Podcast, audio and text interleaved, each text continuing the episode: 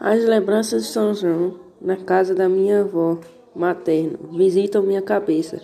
Foi um tempo de muita alegria, sabores doces, aconchego na noite fria.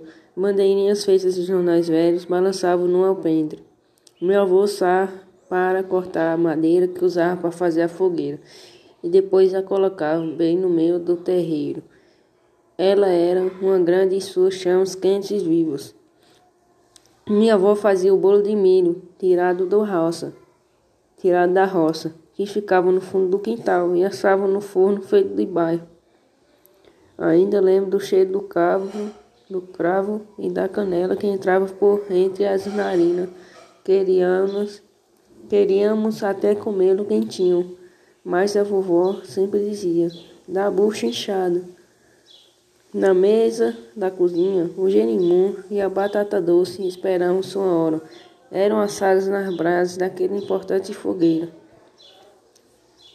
Vovô guardava em sua bodega a caipirinha bem caprichada para oferecer aos compadres e comadres, que fez, em, que fez durante toda a vida.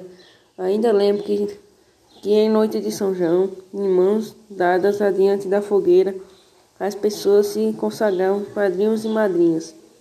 Vovô sempre fazia a experiência da bacia, da bacia com a água. Ela a colocava em frente à fogueira e caso, e caso o reflexo de seu rosto não aparecesse, era porque morreria logo. Era uma quentice naquele tempo. Tudo isso acontecia durante o mês de junho. Inclusive eram homenageados não só São João, mas também São Antônio, o casamenteiro, e São Pedro, o dono das chaves do céu. Assim diziam mais velhos.